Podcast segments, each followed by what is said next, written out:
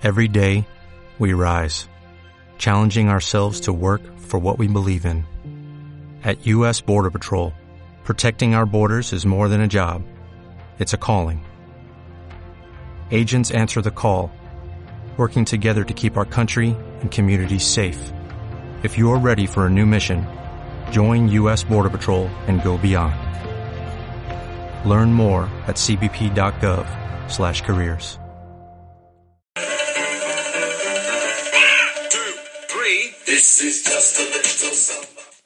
Hola Pablo, ¿qué tal? Estamos en un nuevo podcast de Menudo Golazo tras un tiempo de, de parón y es un placer estar contigo. ¿Qué tal Pablo?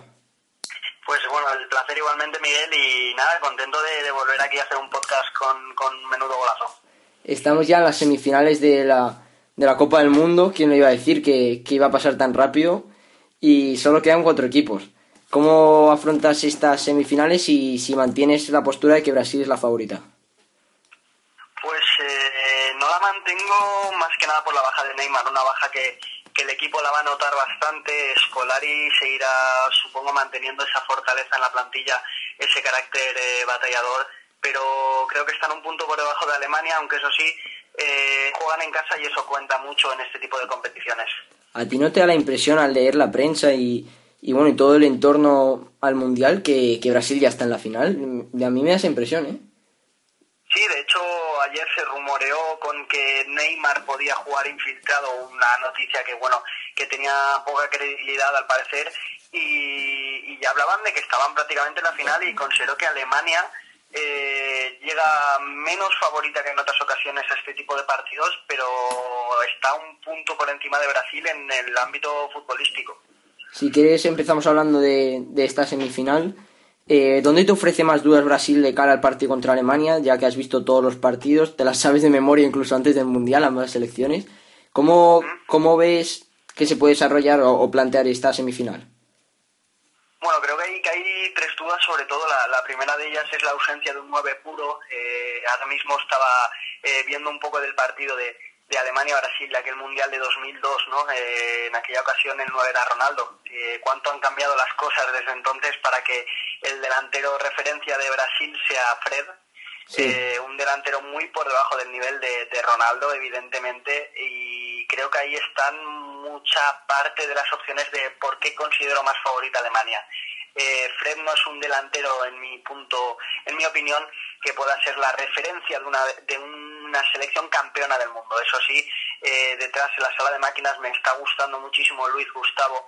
Eh, creo que mañana partirá Fernandinho antes que Paulinho, un Paulinho que después de una temporada irregular en el Tottenham no se ha asentado en esta Brasil y, por eso creo que ese es otro de los puntos débiles, que Luis Gustavo aún no tiene una pareja bloque aguerrido a él como puede ser un compañero de baile que, que, esté consolidado y es que tanto Fernandinho como Paulinho tienen dudas para escolar. La tercera evidentemente es la que todos nos nos echamos las manos a la cabeza cuando Thiago Silva veía esa tarjeta amarilla ¿no? contra sí. Colombia y creo que esa, esa baja es muy muy importante.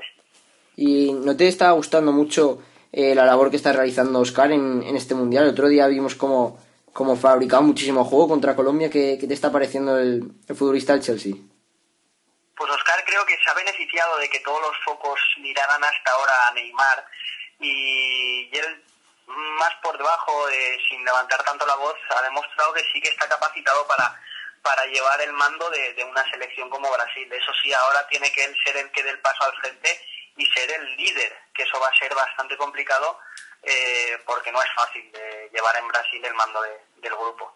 Luego en Alemania, ¿qué te parece sus, sus puertos, eh, puntos más fuertes? ¿Dónde la has visto insegura? ¿Qué, qué te parecen los de Lo? Pues eh, contra Francia no me gustó Alemania cuando se echó atrás, perdió metros, Francia la encerró en algunos tramos del partido, sobre todo al final, y creo que han perdido ese toque, ese fútbol de, de del toque semejante, no en ningún caso eh, llegaron a ser como España, pero sí, sí, que tenían un toque parecido, ¿no? Exacto. Y creo que ha, han perdido esa esencia y, y, creo que no están al nivel creativo de, antes. En eso ha influido bastante Ozil, un Ozil desaparecido, un Ozil que está pasando por este mundial eh, volviendo a, a, ofrecer lo que ha ofrecido este año en el Arsenal, que es poco. Mm.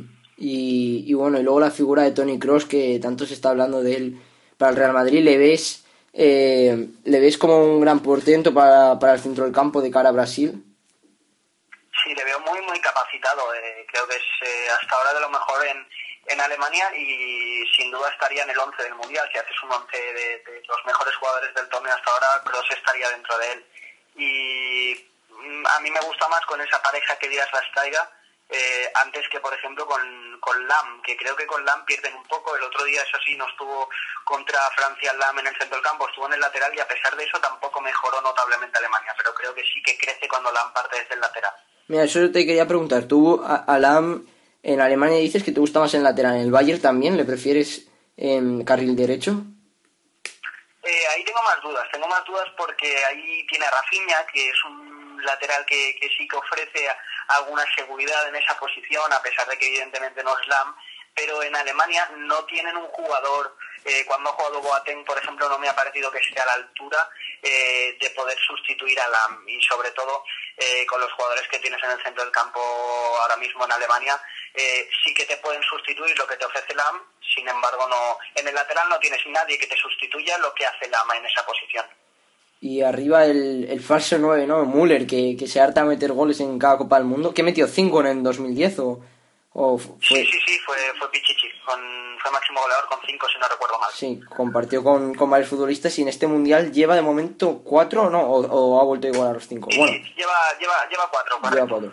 Pues, ¿te crees que puede hacer daño a Brasil eh, eh, a la defensa que, que puedan llevar? Porque le ves arriba que a lo mejor no, no destaca como, como lo puede hacer cualquier otro delantero 9, pero al final acaba haciendo más peligro que, que, que en la mitad.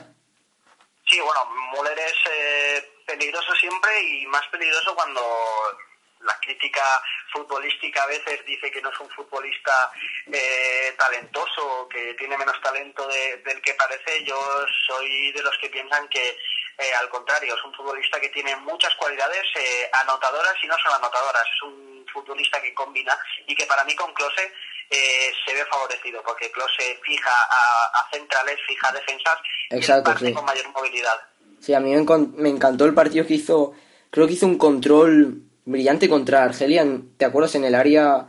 Un, un, un balón arriba que no la llegó a meter, pero hizo un control que me, me quedé fascinado. Y no, y, y tiene mucha razón que con Klose gana eso. Tiene vi- mucha visión de juego, ¿no? Müller para ser un, un 9. Correcto, tiene pase, tiene visión de juego, tiene disparo exterior y, y cae a bandas muy bien, que eso es una, una de las mayores virtudes de Müller. A mí me encanta que. ¿Tú, tú crees que será titular? ¿Es Surrell contra, contra Brasil? No, ¿no? Pues eh, no creo que sea Surrell contra, contra Brasil, eso sí, eh, igual debería. Eh, tampoco creo que lo será Gotze y evidentemente lo nombro porque yo soy un fanático de él, pero Draxler nunca cuenta con la confianza para, para jugar minutos en esta Alemania. Bueno, si quieres pasamos a otra semifinal. Ah, bueno, en esta eh, entonces ves a Brasil como favorita, ¿no? No, veo a Alemania, veo a, veo a Alemania, Alemania, veo a ¿sí? Alemania. Ah, pues, pues fíjate, yo, claro, yo al ver que, que la ponen ya en la final a Brasil, pues me, da sensación de se van a llevar un batacazo porque de es tan exagerado, en fin. Eh, Argentina-Holanda. Di María no se sabe si llega. eh, Holanda viene de, de ese partido frenético contra Costa Rica, el, final, la tanda de penaltis de del el cambio que entra Krul. Por cierto, ¿será titular Krul? No, ¿no? Eh, no, no, no. Eh, sin duda lo será Zilesen y, y creo que, bueno, eh, Bangal acertó porque conoce el carácter de Zilesen. En un primer momento sí que le puedo mosquear, pero creo que, que será él el titular. Eso sí, en caso de llegar a una hipotética tanda de penaltis, no tengo dudas de que Bangal volverá a apostar por el portero del Newcastle.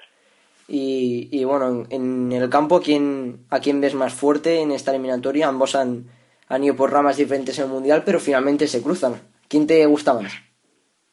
Pues eh, mira que cuando empezó el Mundial de Holanda no me antes de que de ese partido contra España evidentemente no me ofrecía la seguridad que me ofrece hoy en día y es que creo que Van Gaal ha conseguido algo que, que no conseguía Van Marwick y es eh, dar un estilo con identidad a estos jugadores y que se sientan identificados con el juego que realizan. Y eso es muy importante porque cuando salgan al, al terreno de juego creen que pueden ganar a cualquiera. Eh, contra Argentina creo que Holanda parte con un, un, factor más de, favoritismo, pero eso sí, Argentina tiene futbolistas que, que son que pueden hacer un gol en cualquier momento y defensivamente están jugando mejor de lo, de lo esperado también. Está siendo el mundial de las sorpresas. De hecho, eh, tú también antes del mundial, muchísima gente en las porras ponían en el grupo B a Chile y a España. Holanda nos la cargábamos antes de, antes de empezar. Y ahora pienso, ¿cómo podíamos dejar fuera una selección dirigida por Bangal? ¿Tú, ¿Tú también la tenías fuera antes del mundial, así sinceramente, o no? Yo fui de, fui de esos, sinceramente, sí, que no te voy a mentir, sí que la echaba fuera. Y porque también pensaba que España iba a dar eh, mejor nivel. Chile no tenía dudas de que iba a pasar. Y, hablando así que la echaba fuera. Sí, también un poco por ese sentimiento ¿no? de, confiar en España que finalmente no, no pasó. Bueno, pues esa es la pequeña previa que hemos hecho de, de los partidos de semifinales. Venga, un saludo, Miguel. Vale, Pablo.